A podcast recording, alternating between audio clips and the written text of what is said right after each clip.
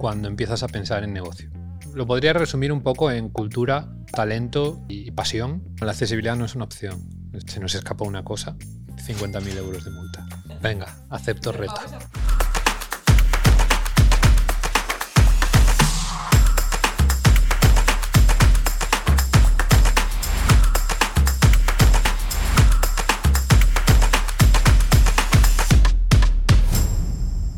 Hola a todo el mundo, bienvenidos a esta sesión hack de High Experience, How's UX Going, cómo va el UX. Hoy estamos aquí con Eloy, eh, Design Lead en Factorial, y con Laura García, que es nuestra Head of Project Management, y yo, Álvaro, CEO de High Experience. Y bueno, vamos a hablar sobre todo de producto digital y de equipos dedicados al producto digital.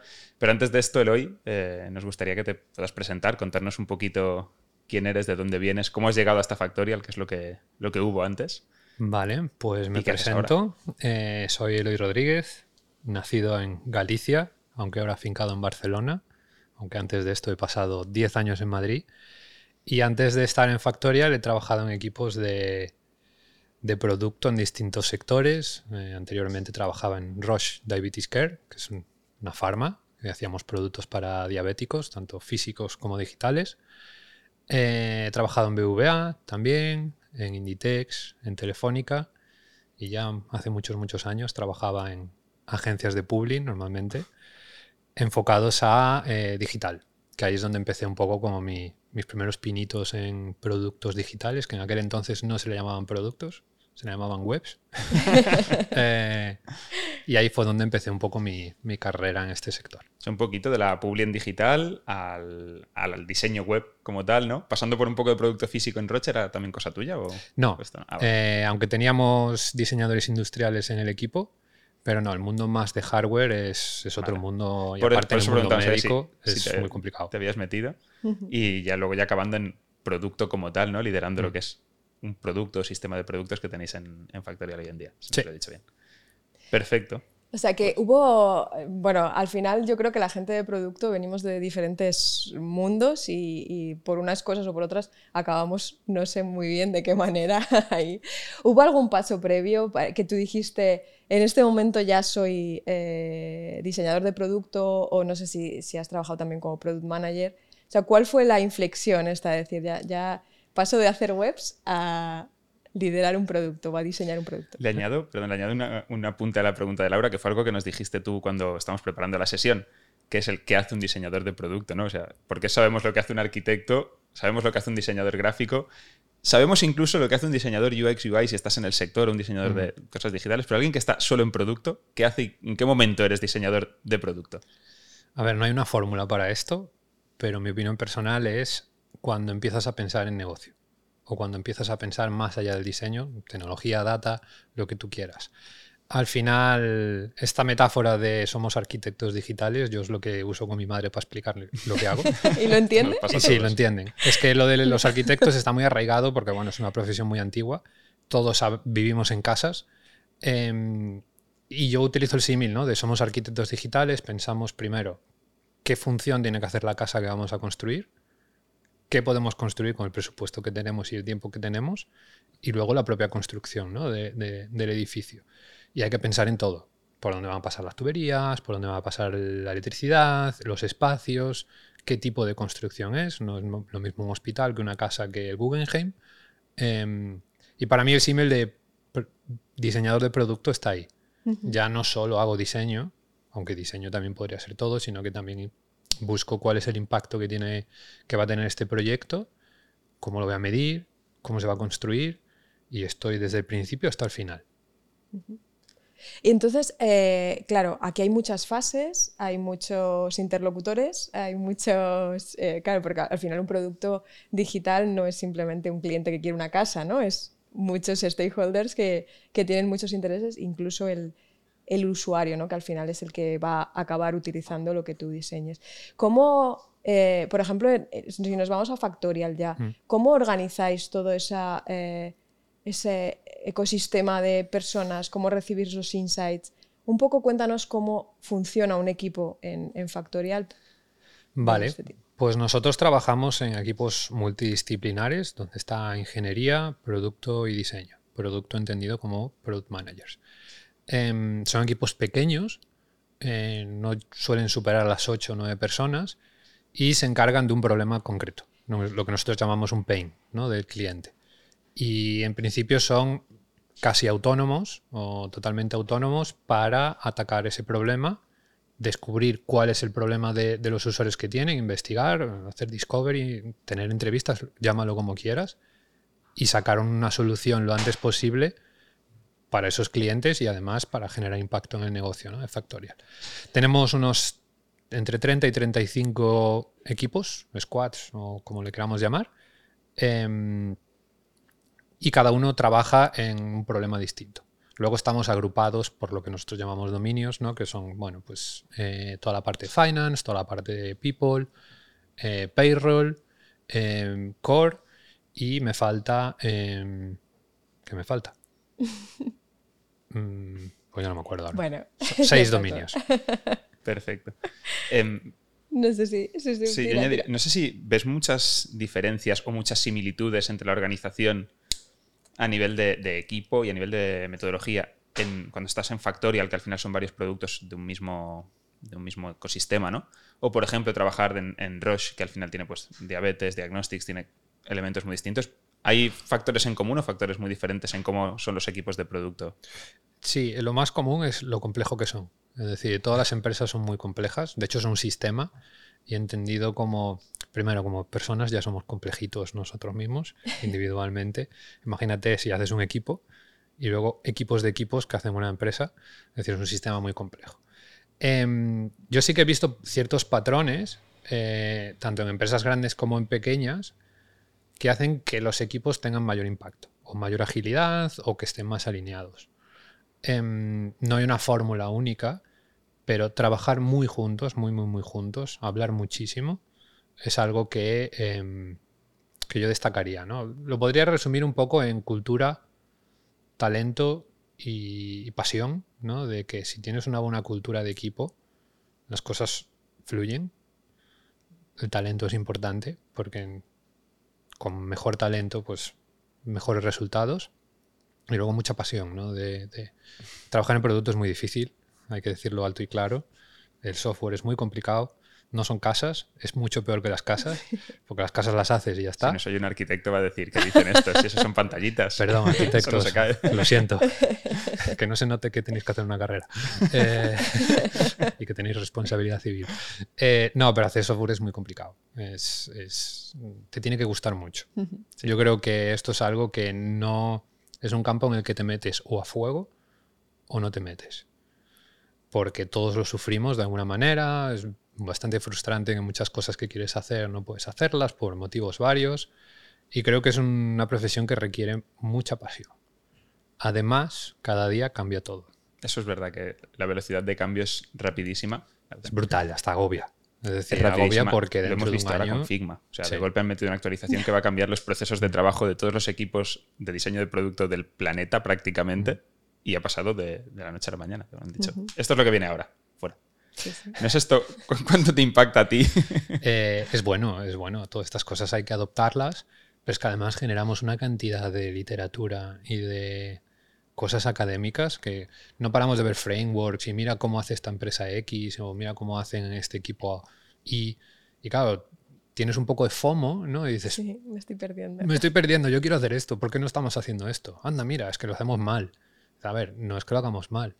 Todos los equipos desde hace, desde que existe el software, que no sé cuándo se inventó, pero años 60, han sacado software. Todo software es un producto.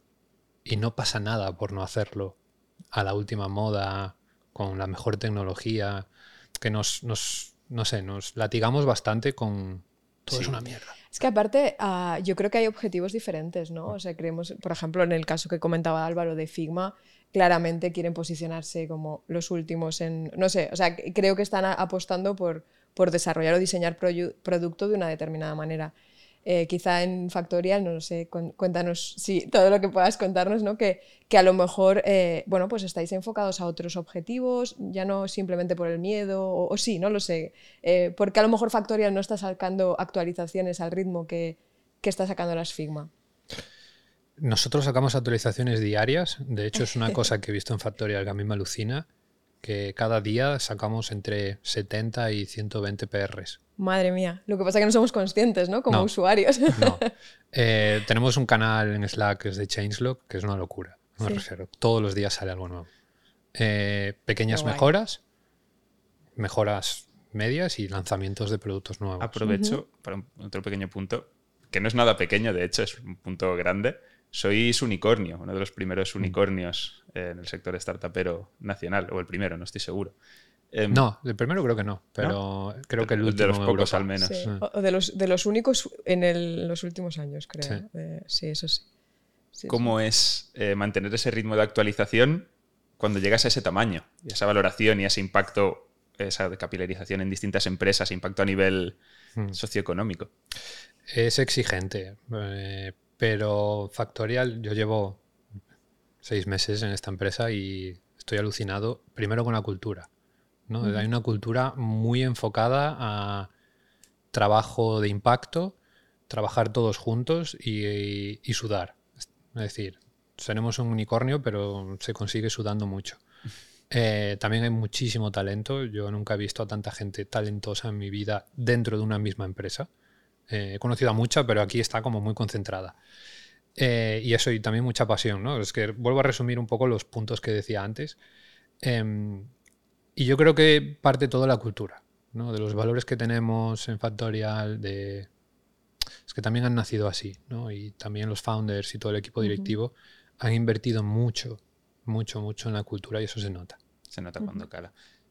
¿Cuál crees que es la clave, si la sabes, para esa concentración de talento? ¿Sois todos internos? ¿Trabajáis con, con externos tipo implant o consultores, freelance, algún otro formato?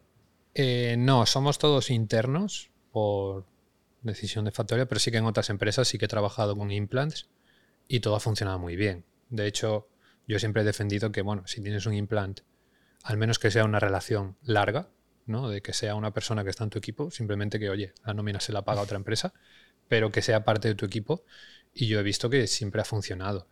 Em, además, hay una cosa que dentro de las empresas grandes donde tienen muchos implants, siempre se dice, pero ¿por qué no contratamos nosotros? Eh, esto es mucho más caro. Eh, dice, ya, pero es que hay una cosa que no has tenido en cuenta.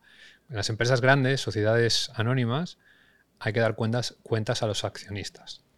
Y el headcount, es decir, el número de empleados internos, no lo puedes crecer. Aunque te lo puedas permitir, no lo puedes crecer tan libremente. Entonces, muchas empresas tienen dinero, pero no pueden dedicarlo a contratar más empleados internos. Por eso se acaba contratando externamente, porque es la forma de, seguir creciendo y haciendo proyectos y teniendo impacto, porque tienen el dinero, pero no lo, lo pueden destinar solo de forma externa, ¿no? lo que se conoce como el CAPEX y el OPEX. Sí. Esto ya es un poco más...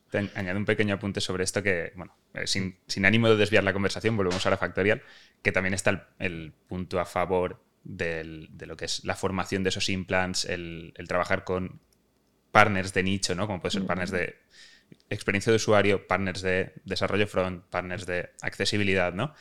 que te van a proveer un talento que está en formación constante, tiene un apoyo de un ecosistema que les permite pues, ir aprendiendo, irse adaptando, etcétera. Que al final es un poco uno de los puntos a favor ¿no? de, implants, versus tener que asumir tú toda la formación de tu equipo y todo el desarrollo de equipo en un ámbito que igual no es tu especialidad o no, o no conoces al 100%.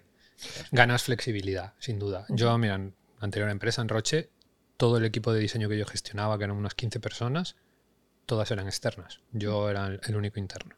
De hecho, era un poco raro porque iba a la oficina y estaba solo. Entonces era, yo el outsider.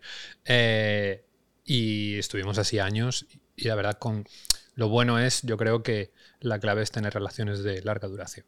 Que no sean, oye, entras a un proyecto de un mes, sino que, que estemos meses, porque normalmente los problemas que intentamos resolver son muy complejos. Solo la curva de aprendizaje del problema lleva meses. Entonces, contratar en producto que mucha gente se queja, ah, las fases son muy largas, entrevistas, pruebas técnicas. Claro, porque hay que contratar muy bien. Sí. Contratar mal es un error que pagas muy caro, eh, porque ya no solo el proceso de hiring, es el proceso de onboarding, hasta que el equipo empieza a traccionar o hay una persona nueva, hay que conocerse, hay que tomar unas cervezas. Em, bueno, son meses, son meses de inversión y que vale la pena pues dedicarle esfuerzo al hiring por mucha prisa que tengas y por mm. mucha necesidad. Contratar mal se paga muy caro. Sí. Bueno, en, en trabajamos en formato implant también en, diferentes proyectos y yo añadiría un, algo que por lo menos eh, también en nuestra experiencia estamos viendo es que eh, al final detrás de ese implant también hay un know-how de la propia agencia, por ejemplo, que lo sirve, que, que, siempre, o sea, tenemos como mucha agilidad porque estamos en múltiples proyectos y cosas nuevas que pueden salir, pues al final ese implant también se, se nutre de toda la, la, información que puede tener la propia agencia. Así que nosotros obviamente apostamos por, por, este formato, y, pero bueno, entendemos que también son decisiones de, de empresa, ¿no? Esto es súper interesante porque lo mencionabas al principio, ¿no? De, venimos de muchos campos, nos hemos metido en producto. Yo he conocido a gente que viene de logística, que viene de arquitectura, viene de literatura. Sí, sí, eh, filosofía, filosofía. y toda esta gente que ha venido de campos distintos al diseño, a mí me fascina, porque vienen con una mentalidad como totalmente distinta y siempre tienen cosas que aportar distintas a los, ¿no? A lo mejor a los que venimos más de puro diseño. Y en la variedad, que al final si tienes experiencia en otros campos, en otros productos, eh, está la clave también muchas veces de...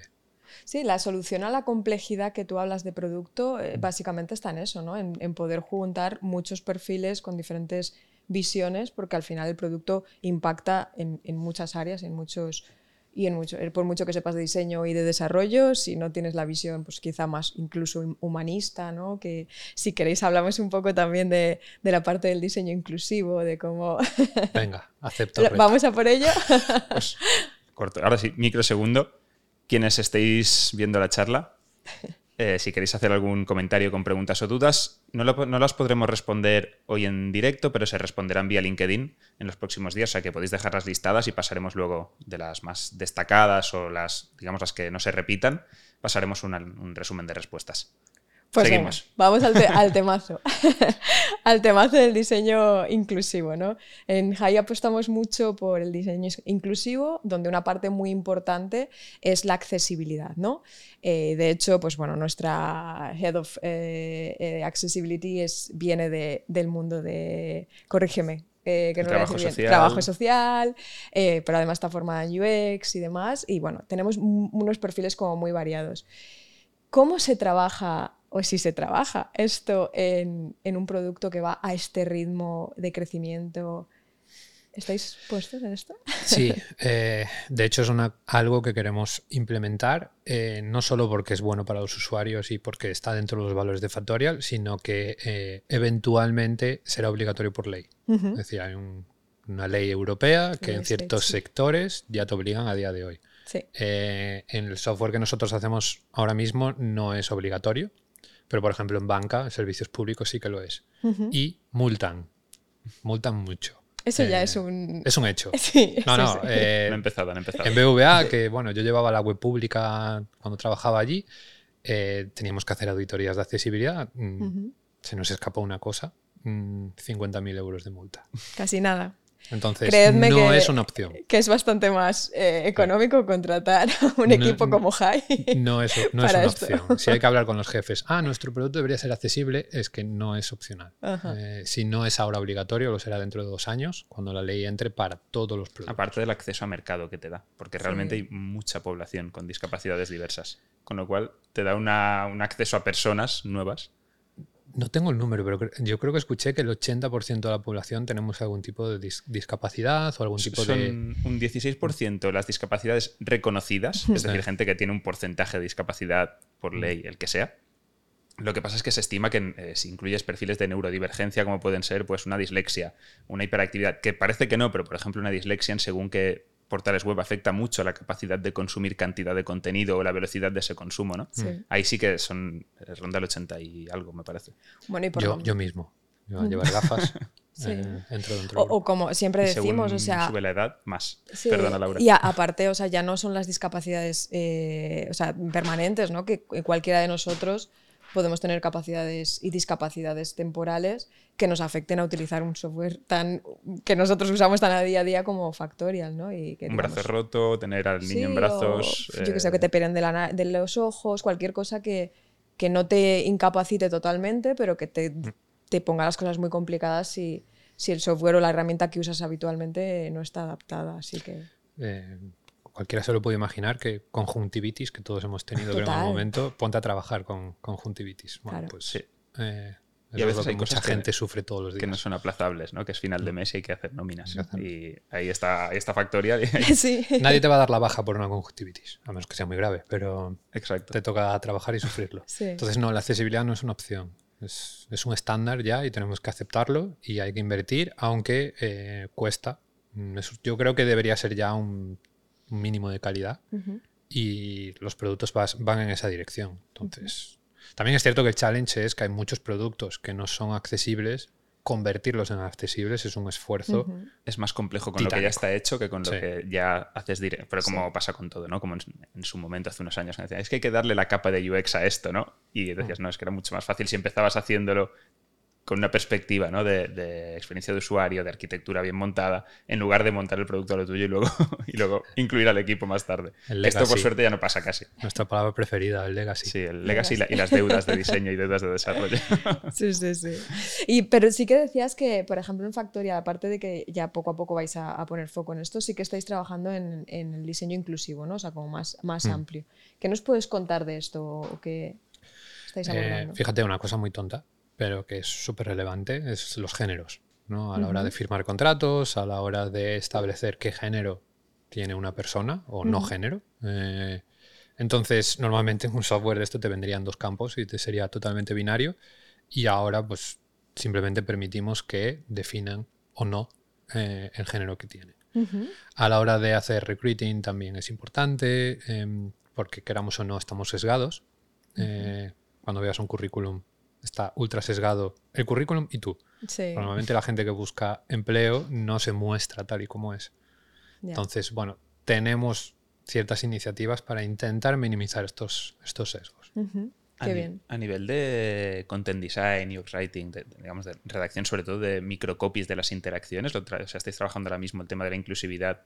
Sí. eh, Sí. es- ¿Os supone un reto grande? Es- lo digo porque es, es algo que nos encontramos con distintos clientes que al final el tema de, de si utilizar un género neutro, la E, la X, eh, Hmm. buscar maneras de evitar poner palabras con género. Creo que el reto está por, en cada idioma. Sí. Porque no es lo cierto. mismo en inglés hacer un género neutro que hacerlo en español o hacerlo en portugués. Entonces, claro, cada idioma tiene sus particularidades.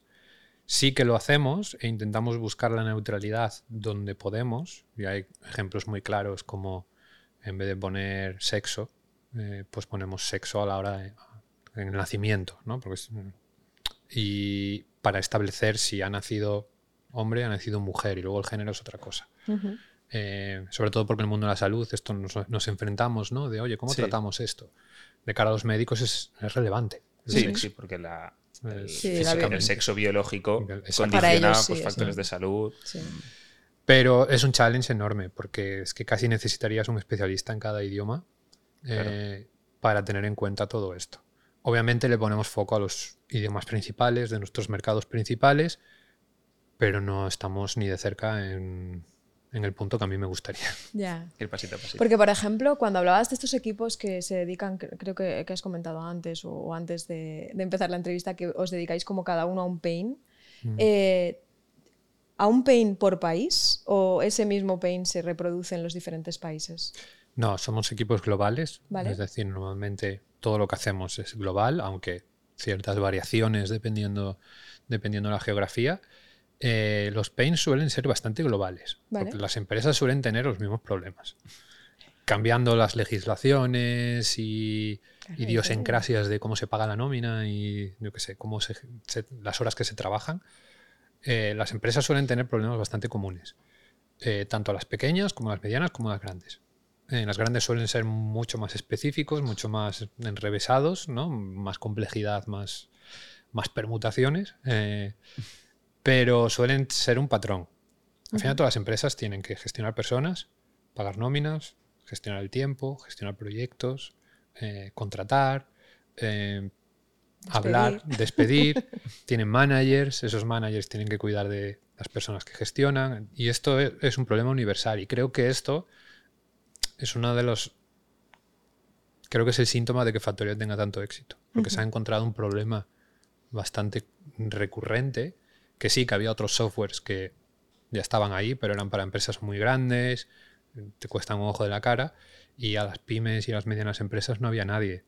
También creo que le habéis dado un enfoque, digamos, por decirlo en palabras muy sencillas, llano y accesible a la gente. Es decir, no es lo mismo intentar usar Factorial y ver las cosas escritas de una manera que entiendes, eh, ver una arquitectura que se pueda asemejar a otros productos que usas a diario, que ponerte a usar según qué software muy clásico, ortopédico y tradicional, en el que a una persona que no es de una gestoría le cuesta navegar y le cuesta moverse. Entonces, también un poco Sí, eh, de hecho en Factoría siempre se ha apostado por diseño y tienen claro que esto es uno de los diferenciadores del producto, pero aún nos queda mucho que hacer.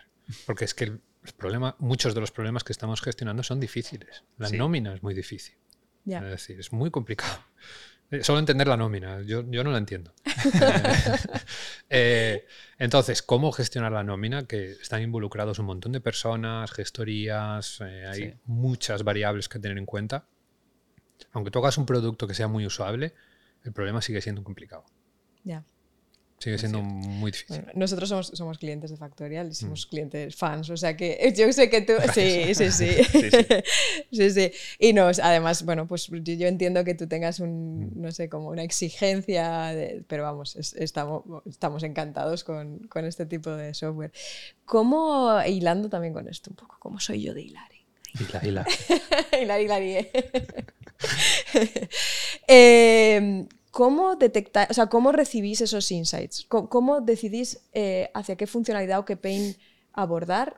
¿Interno, externo? ¿Qué consideráis clientes o usuarios? No sé, cuéntame un poco cómo. Vale, eh, tenemos un equipo muy, muy, muy fuerte de tanto de ventas como de customer experience y son un poco el embudo a la hora de detectar pains, ¿no? Tanto ya sea porque a la hora de comprar Factorial los clientes esperan algo y nosotros no lo tenemos, o clientes ya actuales que se encuentran con un problema y tenemos que, desde Factorial, eh, solventarlo. ¿no? Entonces, bueno, hacemos una priorización de todos estos pains, eh, los categorizamos en base a distintos variables, normalmente impacto, negocio, y de ahí pues tenemos como una visión bastante clara de, oye, cuáles son los mayores pains que tenemos que resolver ¿no? y de los más importantes. Hay algunos que son muy difíciles y nos llevan meses atacarlos y hay otros que son relativamente sencillos y a lo mejor en 24 horas están, están solucionados. O sea que, por hacernos una idea, el equipo de ventas va recogiendo, aparte de mm. vender, va recogiendo insights y os lo hace llegar, ¿no? Sí, y luego nosotros también constantemente tenemos contacto con clientes, vale. entrevistas, eh, vamos, estamos siempre en contacto y además incluso también tenemos contacto con el propio equipo de People de Factoria, que son los primeros clientes. Entonces muchas veces los tienes al lado eh, y les puedes preguntar, eh, pues oye, ¿qué, dificultades te has encontrado con las variables ahora de junio o, la extra? El primer test lo tenéis siempre mm. hecho eh, por el propio equipo, ¿no? no, tenemos mucho contacto con, clientes y la verdad es que tenemos relaciones muy buenas, tenemos incluso beta testers. Lo que pasa que, bueno, eh, cuantos más puedas entrevistar, mejor. Es decir, ¿Trabajáis también en un formato de user research, digamos, más eh, pautado de reclutamiento, entrevistas, no sé, qué? ¿O trabajáis sobre todo con...? Somos bastante ninjas en esto. Vale. Eh, no tenemos researchers como tal. yo lo he tenido en otros equipos y la verdad es que es un privilegio. Es muy guay. sobre todo si tienes gente que ha hecho sociología, que claro, cuando hacen investigación la hacen con un rigor matemático no, aquí somos un poquito más ninjas. Eh, de hecho, siempre estamos como valorando cuánto research es suficiente y que esto yo he visto que muchos diseñadores o, diseñadoras está un poco como... Mm, hay que entender que el research es un método para un fin. Es, lo que importa es al final sacar el producto que tú saques. La investigación es necesaria para entender, para validar, para reducir riesgos, pero no es el objetivo. Mm, y aquí pongo un ejemplo muy claro para hacer la vacuna del COVID hubo que hacer mucha investigación. Y es muy valiosa y es muy necesaria, pero lo que importa es la vacuna del COVID. porque se estaba muriendo la gente. Y han tenido que acelerar la investigación para sacar un producto que nos hacía falta a todos urgentemente. Si no, se hubieran pasado seguramente ocho años investigándolo. Se habría acabado el COVID antes. Se hubiera acabado el COVID antes y hubiera muerto mucha gente. En diseño pasa lo mismo. Estamos un pelín obsesionados con necesito entender absolutamente todos los detalles y definir todo como tiene la solución y es pocas veces ocurre. Sí. Eh, cuando no entiendes algo, obviamente tienes que salir y preguntarlo. Cuando tienes mucho riesgo de algo, tienes que validarlo, pero no hay que validar por validar tampoco. Si tienes cero riesgo, sácalo. No, pasa nada. Que te lo digan. sí, nadie, Va, nadie va a morir. Ya darás un paso atrás o ya verás si está mm. ahí y lo usa muy poca gente, pero al que los cuatro que lo usan les viene bien. que en realidad es, la única forma muchas veces de, saber realmente si va a funcionar o no. Por mucho research que hagas, hay, hay cosas que no. O por mucho que mercado, sí. Sí, exacto. Y el uso y, y, demás. Sí. Factoría a veces decimos don't worry, be crappy, porque no, no pasa nada, me refiero. Hay muchísimos productos de muchísimo éxito es una mierda. Sí. Amazon es una mierda, me refiero. Y vende, pero es que si lo miras desde un punto de vista de diseño, usabilidad y todo esto, es muy, es muy difícil de entender. La web de Zara, por ejemplo, es muy complicada. Es decir, no sigue ningún patrón, eh, es complicado, es difícil, pero vende hay otras cosas que, influyen en esto, ¿no? Pero hay un resultado de negocio que siempre mm. va a primar. Eh, o sea, que decir que son, en general, trabajamos con alguna organización que no es una empresa, pero la mayoría son empresas. Mm. Y los productos digitales de estas empresas sirven para que esa empresa gane dinero y para que sus clientes ganen dinero, generalmente si es un B2B. Y eso prima al final tienes una meta que cumplir ¿no? y tienes que lanzar funcionalidades que ayuden a eso. Y el research, lo que decía, es una herramienta para llegar ahí. Y esto es importante que yo, por ejemplo, que también doy clase de diseño de producto y se lo menciono a mucha gente que hablado de esto, pero era otro punto a comentar importante, que das clase en Erisaba, creo que era, ¿no? En Erisaba y de Hero Camp también. Exacto. Eh, mucha gente que está empezando, claro, están, son apasionados del diseño y esto es buenísimo, pero no olvides que tú estás trabajando en una empresa que te paga una nómina y para que tú te puedan pagar una nómina tienes que generar algún impacto en retorno. Entonces, no nos obsesionemos solo con los usuarios, tenemos que obsesionarnos también. con el negocio y con que lo que nosotros diseñamos como arquitectos se pueda construir, porque nadie quiere un calatrava. Tenemos, y hay, bastantes. ¿eh? Buen ejemplo. Eh, sí, es que sí, pero esos tres elementos que un poco son usuario, negocio y tecnología, ¿no? que sea en High Experience solemos hablar de ello como usable, rentable y factible, que son mm. como tres patas de, de cualquier cosa que diseñes, porque si no se puede ejecutar. Va a dar igual que sea muy bueno para el usuario y muy rentable porque nadie lo va a poder hacer. Si no es sostenible económicamente, va a dar igual que eh, sea tecnológicamente viable y al usuario le venga muy bien porque lo van a cerrar. Y si es tecnológicamente viable y rentable, pero nadie lo quiere, tampoco te sirve, ¿no? Entonces hay como esos, esos tres componentes. Al menos que sea Calatrava. Que te pagan, se hace y... ya está. Entonces tienes una virtud divina o no divina, hay que, ver de dónde viene. Política. Que te permite. no quería decirlo yo. Se puede decir. En ese caso sí, que además no creo que nos esté viendo tampoco. No creo. Si, si nos estás viendo, saludos desde aquí. Señor Calatrava, un like, por favor. O contrátanos. No se enfade eh, con nosotros. Quieras. Oye, ¿y cómo? Eh, vale, vamos un poco a la parte más de. Porque queremos hacer productos con impacto. ¿Cómo medimos ese impacto? ¿Cómo medís ese impacto en, Factorial? Vale, eh, nosotros tenemos como. Es que claro, somos un producto que tiene muchos productos, ¿no? payroll, people. Em, tenemos unas métricas globales que normalmente son de negocio, eh, MRR, NPS y churn, eh, pero luego tenemos otras métricas por el medio que son más de producto, ¿no? desde eh, NPS y SaaS, tenemos métricas de estabilidad de la plataforma, de errores, ¿no? entonces estas son como nuestras guías, un poco lo que se conoce métricas lagging y métricas leading.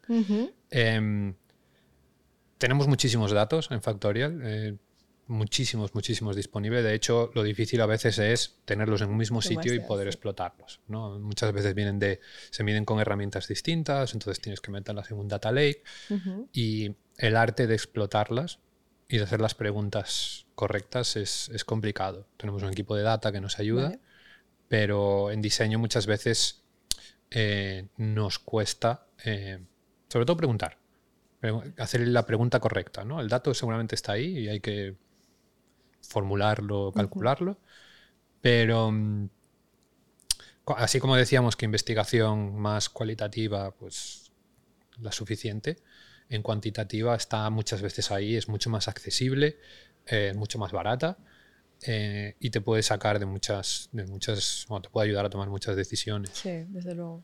Esta es otra pata que un product designer más o menos debería controlar. Para mí un product designer es generalista. Te, te, quería preguntar por esto. Mm. En cuanto a perfiles de product design o de diseño más orientado, digamos, al que se mete dentro de UX, aunque es un Mm. término que a veces se usa muy vagamente. em, ¿Lo tratáis en genérico? ¿Tenéis, digamos, subespecialidades tipo UX, UI, gente que haga la pregunta correcta y gente que trabaje la interfaz? Eh, ¿cómo, ¿Cómo un poco buscáis el equipo o qué características buscáis en distintos perfiles para aseguraros esto, ¿no? Que, que está preguntando por el dato que existe en algún lugar, pero que hay que saber cuál es en concreto el que necesito, que está haciendo la pregunta de arquitectura correcta o que está enfocando desde negocio de la manera adecuada. ¿Cómo es un poco ese criterio de, Pues mira, depende de la empresa. En BVA sí que teníamos como disciplinas especialistas, ¿no? Eh, teníamos visual, teníamos UX, teníamos design ops. Eh, aquí en Factoria sí que somos todos product designers, excepto eh, content designers. Vale. Son los que se encargan de UX writing y bueno, es una hiperespecialización muy concreta. Eh, pero no, todos somos generalistas, aunque tenemos en cuenta las áreas fuertes de un cada criterio uno. de selección? Entiendo también Mm. que, que puedan resolver este tipo de necesidades. ¿no? Y hay gente que sabe de cosas que otros no. Yo qué sé, pues de motion. Hay gente Vale. que es, un- sabe hacer animaciones. Yo, por ejemplo, no. Entonces, cuando necesitamos algo de... Aunque esté ¿Tenemos en, una otro squad, Sí. digamos, en otro equipo de, otra, de otro producto. No, colaboramos mucho. Vale. refiero. Estamos cada uno en su equipo, pero al final somos todos Si tienes un foco, pero equipo de digamos, peticiones o tareas concretas que pueden venir de otro de los equipos, que oye, échame una mano con este motion, échame Sí. una mano con este, lo que sea. En la medida de lo posible nos, nos ayudamos todos, todos con todos. De hecho, practicamos mucho el, el ownership, ¿no? De si encuentras algo roto, o Sí. arréglalo tú. No esperes a que venga alguien a, o pídeselo al manager a ver si lo arregla. No, no, es como vete tú, arréglalo y luego compártelo. Luego avisa de que lo has arreglado. a- avisa y comparte el aprendizaje si lo has tenido de, oye, esto está arreglado. Fantástico. Aprovecho otro tema que, que además tratábamos fuera de cámaras, eh, la comunicación, que has dicho antes, es uno de los pilares más importantes y me he quedado con ganas de indagar. Nos comentabas eso antes de empezar la charla, que sois muy remote first, Sí. ¿no? Y bueno, que uno de, la- uno de los pilares es esa buena comunicación.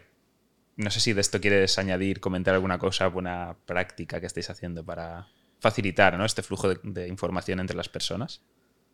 Yo no entiendo ningún equipo que no, que no hable. Tampoco No se entienden equipo. entre ellos en un equipo que no hablen. Es como "Ah, yo con mi pareja no hablo. Bueno, pues, no, no creo que llegues muy lejos. Pero bueno, a lo mejor sí, hay gente, gente muy rara. Em, no, pero yo soy de sobrecomunicar. Porque estamos todos como muy a, full con, con las cosas. Procesamos muchísima información cada día, pero hay que estar atentos a lo que ocurre. ¿no? Eh, hacía un poco el símil el otro día de estos 35 equipos somos como un ejército, ¿no? Cada uno un pelotón y cada uno haciendo cosas en la guerra. Que claro, tienen que hacer sus cosas, pero al mismo tiempo, como, como ejército, nos tenemos que coordinar y nos tenemos que, que comunicar y tenemos que saber qué tenemos que atacar y qué no. Em, en los equipos de producto es lo mismo. Y pasan a tanta velocidad que o dedicas mucho tiempo a comunicar y a entender y a recibir la- las comunicaciones que te lleguen, que si no estás perdido. O estás en tu cueva y tu impacto será más limitado. Em, claro, nosotros trabajamos todo en Async, que estamos distribuidos. eh, nos apoyamos mucho en Slack, Notion, todas estas herramientas, pero generamos tanta información que procesar que cuesta. me refiero. Mm, Slack es nuestra virtud y nuestro... Sí, sí. Te- Tengo a veces la misma sensación con Notion, ¿no? que es una maravilla de herramienta, Mm. pero es muy fácil llegar a generar un volumen de contenido que luego nadie va a tener la capacidad de leer. Que tiene que estar a veces, que a veces hay maneras de organizarlo para que sea más legible. Tienes que sacar el tiempo para hacerlo. Genera, Fíjate. genera dilemas internos. y luego documentar cosas. La documentación está bien, pero hay que tener mucho cuidado. Siempre hablamos de, ah, es que deberíamos documentar este patrón de diseño, este flujo, este no sé qué. Es como, mira, en el momento que lo documentes, al día siguiente ya está, ya está deprecated, ya no vale. Sí. Porque ha salido otra cosa nueva, entonces toda esta inversión que has hecho por documentar, normalmente se tira a la basura. Sí, ah, deberíamos documentar el proceso. No documentes proceso ninguno. En el momento que lo, que lo bajas a papel o a Notion o a lo que tú quieras, va a venir alguien y se lo va a saltar. es que es- normalmente pasa esto. Puedes hacer una mini guía, voy a dar instrucciones, pero no documentes como tal, a menos que sea estrictamente necesario. Y documenta solo lo justo porque nadie se lo va a leer. Y esto nos pasa con ahora el Design Systems, la documentación y todo esto. Mira que hemos hecho documentación de Design System, midiéndola, ningún diseñador se la leía. ¿Y desarrollo? Tienen más tendencia Vale. a, a leer, sí. Y, no, aquí, no. y aquí sí que hay que documentar. Sí, es que Sí. nosotros, por ejemplo, es verdad que trabajamos, Mm. no, no trabajamos para nuestro producto, no estamos iterándolo constantemente, sino que normalmente son proyectos, ¿no? Y, y yo, yo por lo menos per- personalmente sí que apuesto bastante por una documentación mínima y sobre todo si trabajamos con, que es muy común, que trabajemos a la par con equipos de desarrollo, que Mm. además ni siquiera son nuestros en muchos casos, aunque tenemos también un equipo de desarrollo, ¿no? Entonces, bueno, eh, en nuestra experiencia al menos, la documentación para desarrollo, los design system, aunque sea que vayamos iterándolos constantemente, ven la luz. O sea, es como, oh Dios mío, qué maravilla trabajar con, aunque sea mínima, ¿eh? tampoco te creas que dedicamos muchísimo tiempo a la documentación, pero, pero entiendo que, que vosotros estáis mucho más vivos, ¿no? Más... No, y hay que hacerlo, lo mínimo hay que hacerlo. Mm. Eso, tú no puedes construir un edificio con los planos, hay que entregar cierta Exacto. documentación. Eh, no es cero, eh, solo que eh, no caer en la tentación de sobredocumentar. Hacerla de consumo ágil para. O sea, Sí. que es mejor documentar un 50% y que se lea Mm. que documentar un 150 y que nadie lea nada. Que No entonces, se como si hubieras use. documentado cero, pero te, te ha consumido las horas de, Mm. de sobredocumentarlo. No, y tenemos tendencia a la literatura, ¿no? Sí. Sí, cuando te pones, bla, cuesta mucho, bla, pero bla. cuando te pones, Sí. madre mía. Y a lo mejor era más fácil con una foto, una Sí. imagen. En plan, aquí. O dos estados de un botón. ¿Ya está? Sí. No, Sí. es- Además, Notion te permite embeber incluso el, pro- Sí. el prototipo para explicarlo, ¿sabes? ya. Esto es una de las cosas que sí que cambiarán mucho en el futuro. Pues eso, de modes, eh, estar mucho más cerca de desarrollo. Yo creo que se aligerará mucho la parte de handoff ¿no? Sí. y se automatizará mucho. Te quería hacer una pregunta concreta de- del sistema de diseño. Entiendo que vosotros tenéis un design system eh, interno de Factorial, Sí. Que al final, como decías, trabajáis varios productos, aunque visualmente desde fuera sea uno, que la gente entiende Factorial como un producto, trabajáis varios, que son lo que desde fuera se ve como varios módulos de contratación, ¿no? Y el design system da servicio interno a cada uno de estos equipos de cada producto. ¿Seguís algún método, proceso de, de gestión, de gobernanza o de priorización dentro del sistema de diseño para facilitarles ese trabajo con los... Porque cada equipo tendrá sus prioridades Mm. y esto suele pasar. Para todo el mundo su prioridad es la urgente, porque le están metiendo presión por otro lado. Entonces, ¿cómo trabajáis un poquito esto desde el sistema de diseño? Si se puede resumir. No tenemos un semi-design system, eh, no tenemos un gobierno, porque no se decidió Sí, no- no otras está- prioridades. no hay un gobierno establecido. eh, lo echamos en falta. Eh, intentamos hacer un modelo federado en el que todo el mundo pudiera contribuir, pero bueno, estamos viendo que sin ese gobierno es bastante complicado de coordinar em, y lo estamos en ello. Lo que pasa que somos conscientes de que, oye, tenemos unas prioridades, unas prioridades de negocio muy claras, el Design System nos puede ayudar en eso, pero todo Design System requiere una inversión bastante fuerte al principio. Sí, Eh, es una curva bastante pronunciada de inversión y que ahora, por el momento en el que estamos, pues hemos decidido que teníamos otras prioridades. Nos encantaría, pero que hay que elegir batallas. Y de equipo también. Sí. Para eso muchas veces se contrata a agencias como High Experience para hacer esos, esos trabajos. ¿no? Laura, perdón. Que acabo de liarla, ¿no? Con el, move- con el micro o no. No, pero por ver las horas. ¿Está todo bien con el micro? Como vamos de tiempo. Ah, vale. Va- vamos Oye, bien. una cosa que no hemos mencionado antes, porque tú antes has dicho que son tres pilares y me ha faltado metodología. No sé, no usáis, o sea, no, no es uno de los esos pilares para que funcionen los equipos. No. No. Bueno. De hecho, Es- eh, creo que es la primera vez que digo un no como respuesta a esta pregunta. Me gustaría No. saber. Pues os cuento más. De hecho, Factorial eh, somos un poco anti-metodologías. Anárquicos, ¿no? Sí. Nos gusta la entropía. Tenemos como los principios Agile, pero no están escritos en ningún lado, Ujú, que creo que es lo bueno. Vale. Pero no hacemos ni Scrum, ni Kanban, ni, ni nada de esto. De hecho, cuando dices la palabra Agile, eh, por ahí... A alguien se le pone la piel de Sí, gallina, sí, ¿no? todo el mundo te mira raro. Eh, yo ya he vivido todas las metodologías en todas las empresas y la verdad es que no me caso con ninguna Y me parece que hay un poco obsesión por la metodología. La metodología es sácalo. Eh, sácalo a la calle. Es como, a mí me da igual. Eh, estudio arquitectura. Me parece fantástica la metodología del estudio de arquitectura, pero lo que importa es el edificio. Si, te va, si tienes una metodología, un proceso, un framework y a ti te va bien, fantástico. Pero que no nos obsesionemos con, con esto que las empresas tienen tendencia a pillar conceptos de moda y trillarlos. ¿no? Hace años eran los Big Data, que ahora ya nadie habla de Big Data, eh, agilismos, ahora AI. Entonces tienen tendencia a pillar estos trends y, ¿no? y, incluso meterlos con calzador en todas las empresas. Lo que importa al final es la cultura. Da igual que tengas una metodología X. Mm, nosotros intentamos hacer que las cosas ocurran cuanto antes y ya. Mm, y cada equipo es libre de autoorganizarse como quiera obviamente coordinándonos un poco ¿no? entre estos pelotones y compartiendo ciertas cosas como métricas y cosas así, pero cada uno se, gestiona como vea. Hay un bloque que teníamos pendiente de tratar, que quiero sacar un poco como, último bloque dentro de lo que es eh, equipos, que era el de, hemos hablado antes de inclusión y de accesibilidad del producto hacia afuera, pero tenemos pendiente tratar hoy un poquito eh, la multiculturalidad y la inclusión en el equipo. Incluir personas de distintos contextos, perfiles. Eh, no sé si nos quieres contar algo de esto, de política en Factorial, experiencias, eh, objetivos que queráis cumplir, ¿no? Diversificar en este sentido? No sé si tenemos algún objetivo en esto. Simplemente somos un equipo diverso, tenemos de todo, distintas nacionalidades, culturas. de manera natural y... United Colors of Benetton. Eh, dentro de Factorial. Eh, lo que sí que te puedo decir es que concretamente en diseño, y esto me lo encontré creo que más en BVA, impacta muchísimo la cultura a la hora de trabajar. Sí. No tanto esta diversidad, sino que, oye, no es lo mismo un diseñador cultura España, que cultura latinoamericana, que Turquía, o yo, por ejemplo, en Roche trabajando con, suizos y alemanes. Diseñamos totalmente distinto. voy a hacer un mini apunte, pero has dicho varias nacionalidades que tenemos personas justo en el equipo. Así que hola Diego, hola Almila. hola Ale, Hola Ale también, cierto. Y seguro que me dejo más gente porque hay más. Eh, Caral, que está en Suiza.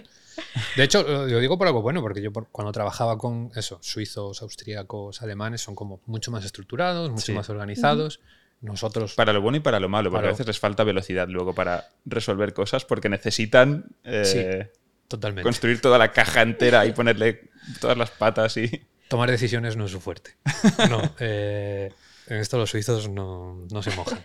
Y ahí es donde entrábamos nosotros España, que es bueno, cultura latina y improvisar, que se nos da muy bien improvisar y a ellos no. Y oye, pues mira, hacíamos un balance. Ellos más organizados, nosotros más mejores improvisando. Pero es importante entender estas cosas, porque no todos los diseñadores y diseñadores son iguales. Aunque estén en España, aunque sean españoles, aunque sean del mismo país, las diferencias culturales se notan no usan los mismos productos en su día a día, con lo cual también eso se nota. O sea, no es lo mismo una persona habituada a usar en, su día a día de verdad, ¿eh? acostumbrada a usar eh, Tinder y TikTok, que una persona acostumbrada a usar Facebook.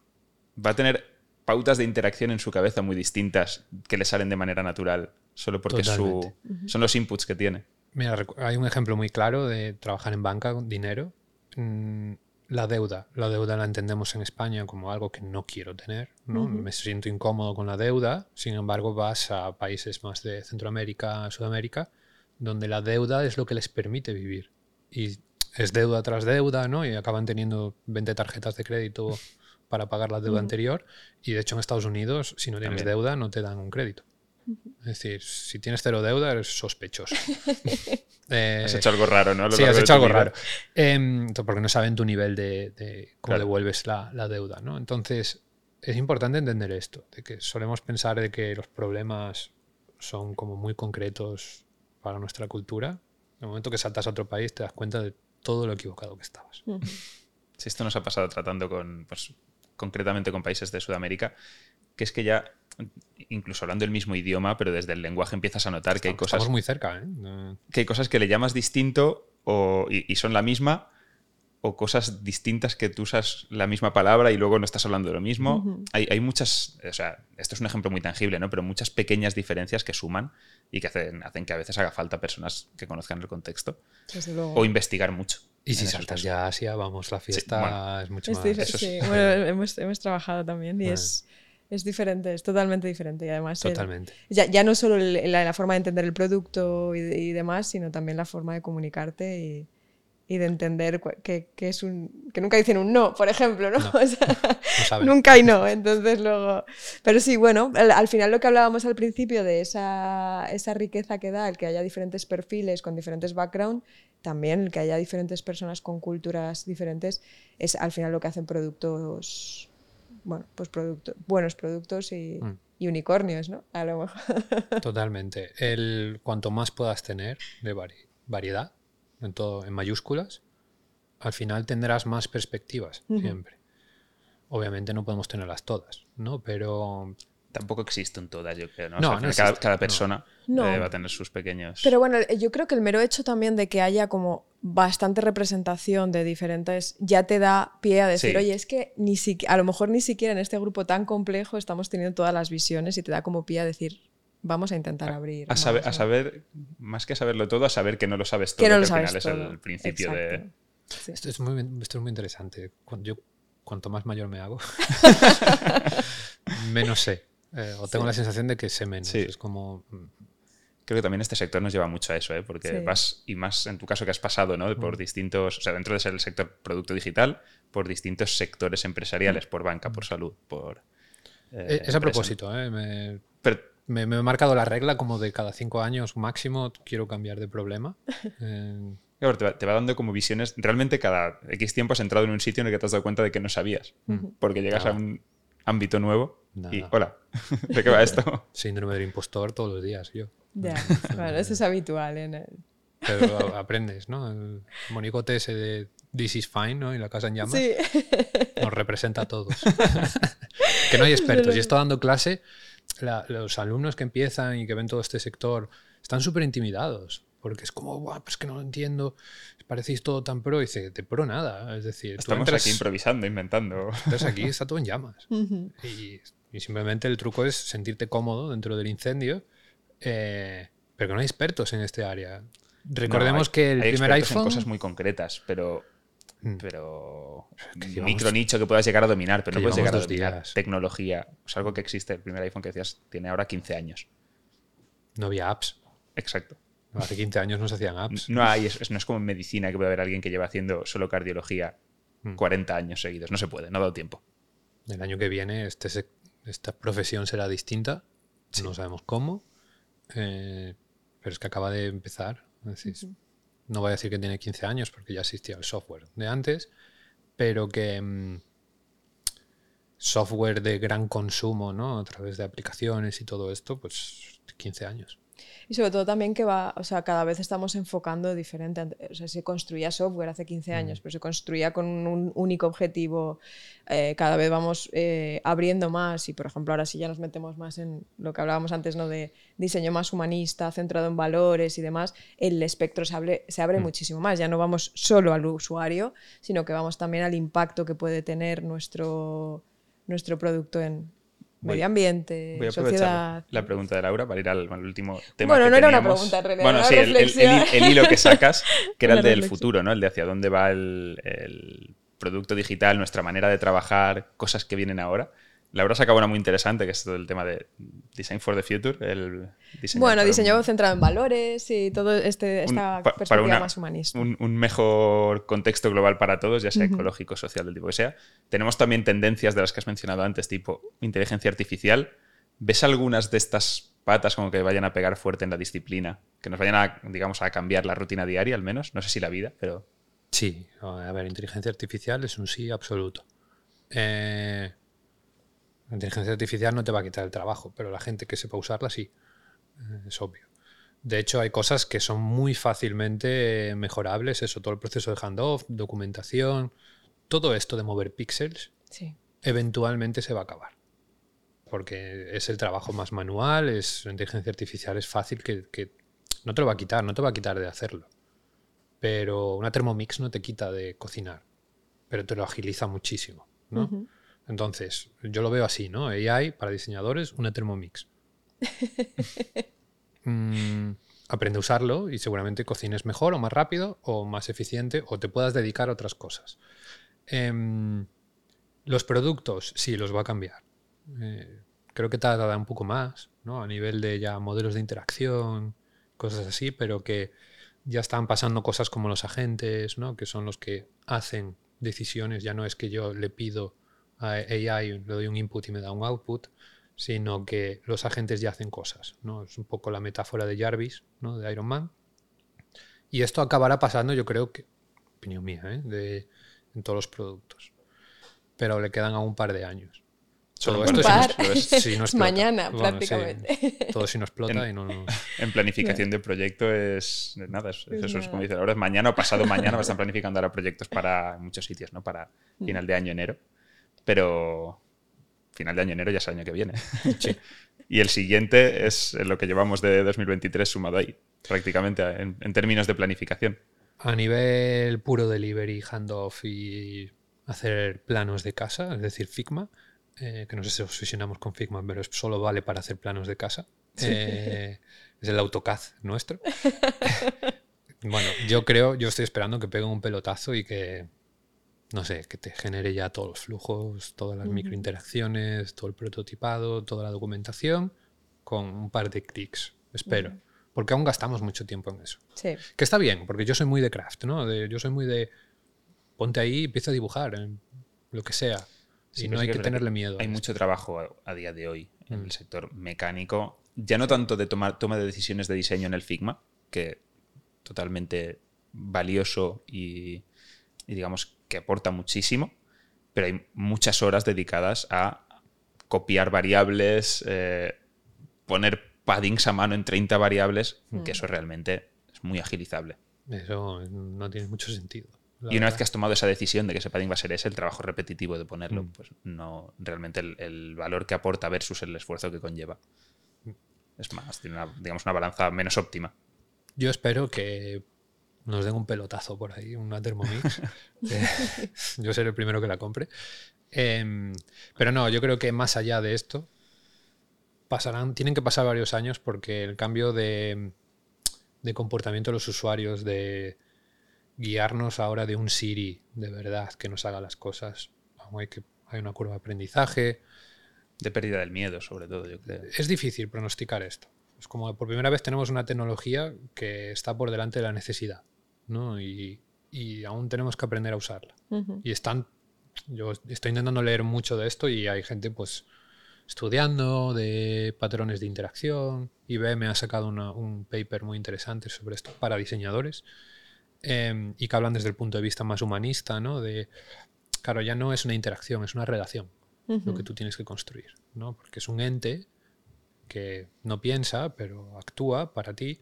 Entonces ya no estamos hablando de interacción en sí misma, estamos hablando de una relación de yo y otra cosa. Eh, Súper interesante, muy recomendable esto de. Pues me lo apunto porque yo no lo... no lo he leído, pero, pero lo leeré. Suena bien. A sí. hay Foundations, creo que se llama. Vale, qué guay. Qué guay, qué guay. Tomamos nota. Pues por ir un poco yendo a la parte final, que llevamos ahora una horita, vamos perfecto de tiempo, pero hemos tocado un montón de temas. Sí. Como las preguntas del público irán después. Laura, no sé si tú quieres añadir algo final antes de... Yo creo que no, no. Bueno, que es súper interesante, que creo que al final eh, vamos evolucionando el producto, quienes estamos dentro. Y, que no, no hay ninguna pregunta concreta, simplemente. pues voy, voy un poco a esas fast questions finales. Las preguntas que, tienen. Sí, bueno, son, son preguntas rápidas, pero son ya un poco off topic para, para ir bajando hacia la salida. Que, bueno, te voy a lanzar tres, que son recomendadas para diseñadores, eh, una canción, un libro y una película. Vale, un libro lo tengo muy claro. Eh, creatividad SA, es bastante común. Eh, fundador de, fundador de Pixar, pero a mí me, me, inspiró mucho. Canción Don't Sweat the Technique de Eric B. y Rakim, de época hip hopera antigua. De noventas esta, ¿no? Sí. Eh, y una peli, Wally. Oh, Wall-E. Venga, Pixar. Muy, muy buena elección. muy buena Casi elección. muda la peli y es. Qué bonita. y yo lloro. Sí, pero Sí. Te, te da Mm. mucha perspectiva de una manera muy coloquial, digamos. Oye, Y- ¿este bloque es nuevo de preguntas? Sí. Ah, vale. Esto lo, lo- lo Lo añadimos después tú. de la última sesión. Y voy a la última, que esta, esta es la comprometida. Uh, Una nominación de alguien para que venga. Alguien que tenga cosas interesantes que quiera El contar. rey. El- ¿Perdón? que tenga cosas interesantes que decir. Yo estoy deseando que salga la serie en Netflix. Eh, eh, no, eh, venga, a mi amigo Alex Carbajo, ¿De dónde? de Design Lead en Nespresso. Y está aquí en Barcelona. Ah, qué bueno. Así que es Pues, un- Alex, Y también de Galicia, te escribiremos. también gallego. Ah, también que- gallego. Sí, Qué buena gente sale del norte, ¿eh? Es la comida. Ah, vale. Eh, Ahí podríamos Cuando se está bien alimentado, Si todo. comes bien, mm, sale buena gente. Pues Nada más. Pues yo creo que hasta aquí. No sé si tú quieres añadir alguna conclusión final, alguna cosa. Si no, no pasa nada. No, de, para todos los que estén pensando en dis- diseño de producto, les apetezca o estén aquí metidos, de- no, no, no te cases con los frameworks, disfruta tu trabajo, eres el perrito en llamas de This is Fine. y ya está. Y, Y hay que adaptarse a ello. Y- tenemos un- una frase que tenemos nos- nosotros en el Notion, en nuestro handbook así de onboarding, es siéntete cómodo en la incertidumbre. Tu trabajo al final es deshacer esa incertidumbre y no va a dejar de serlo. ¿no? Es, eh, estamos aquí para que llegue un problema y buscar una manera de resolverlo. Y cuando acabes va a venir otro, y luego otro, y luego otro, porque se trata de eso. Entonces es adaptarse un poco a, a que tu rol consiste en eso. suscribo y construyo. Don't worry, be crappy. Exacto. Ya está. Muy bien. pues nada, muchas gracias por venir. Muchas gracias a todo el público. Muchas gracias, Laura. Gracias. Y nos vemos en la siguiente. Y recordad, poned comentarios, preguntas, dudas. eh, Sugerencias. comentarios, sí, sugerencias. y haremos una ronda de respuestas de, de preguntas en LinkedIn.